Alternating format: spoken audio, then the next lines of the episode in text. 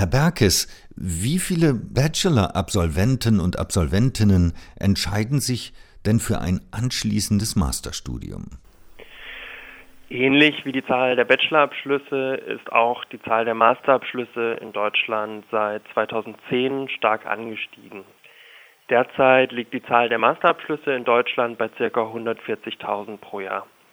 Der Anteil der Bachelorabsolventen und Absolventinnen, die zeitnah nach dem Bachelor in ein Masterstudium übergehen, war zuletzt leicht rückläufig und liegt nun bei etwa 62 Prozent.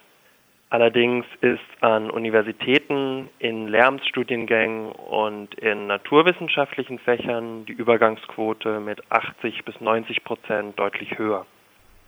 Sie haben nun untersucht, inwieweit diese Entscheidung, also ob man nach dem Bachelorstudium noch ein Masterstudium angeht, durch Online-Informationen beeinflusst wird. Was hat Sie an dieser Fragestellung interessiert und wie sind Sie dabei vorgegangen? Wir wollten herausfinden, ob Wissensunterschiede über die Finanzierung und den zusätzlichen Nutzen eines Masterstudiums eine Rolle für die Entscheidung von Bachelorabsolventen und Absolventinnen spielen. In einem Online-Modul haben wir Bachelorstudierenden Informationen gezeigt, die für ihre Entscheidung, ob sie ein Masterstudium beginnen sollen oder nicht, relevant sein können. Zum Beispiel haben wir ihnen die Einkommensverläufe von Personen mit und ohne Masterabschluss gezeigt oder wie die Wahrscheinlichkeit, später in einer Führungsposition zu arbeiten, von einem Masterabschluss abhängt. Diese Informationen haben wir nur einer zufällig ausgewählten Gruppe gezeigt, um sehen zu können, ob sich durch das zusätzliche Wissen Unterschiede in den Plänen und Ansichten der Studierenden ergeben.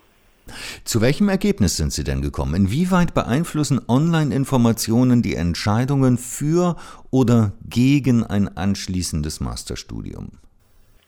Unsere Ergebnisse zeigen, dass junge Männer aufgrund der bereitgestellten Informationen seltener ein Masterstudium anstreben. Das wurde sechs Monate nach der Teilnahme am Online-Modul gemessen.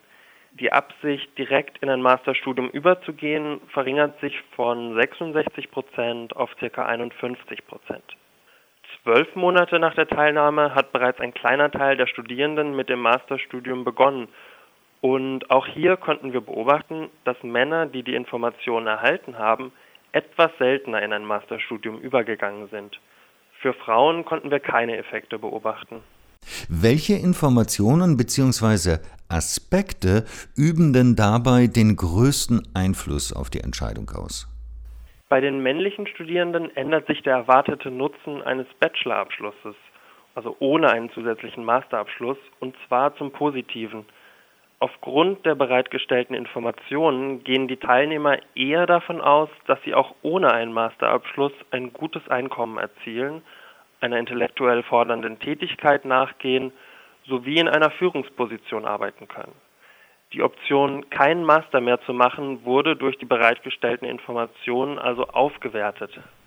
Wie könnte es denn zu erklären sein, dass die Einstellung männlicher Studierender eher beeinflusst wird als die von weiblichen Studierenden?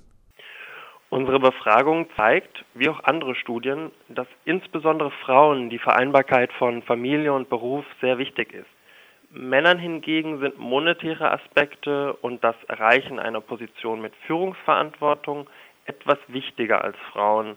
Aufgrund der Art der uns verfügbaren Daten lag der Fokus unseres Online-Moduls eher auf Aspekten, die besonders Männern wichtig sind.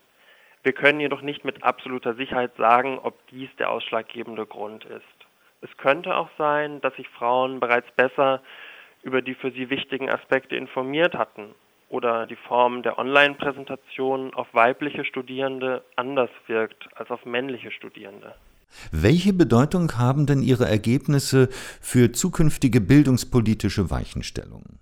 Unsere Studie zeigt auf, wie wichtig relevante Informationen für Bildungsentscheidungen sind und dass selbst nach mehreren Jahren eines Bachelorstudiums noch Informationsdefizite bezüglich einer anstehenden Studienentscheidung bestehen können. Wir schlagen deshalb vor, am Ende eines Bachelorstudiums Studierenden systematisch entsprechende Informationen kostenfrei zur Verfügung zu stellen.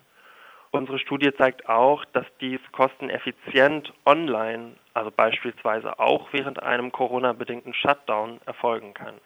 Studienberatungen an den Hochschulen könnten auf ein solches Angebot aufmerksam machen, damit mehr Studierende die für sie passende Entscheidung für oder gegen ein Masterstudium auf einer informierten Basis treffen können.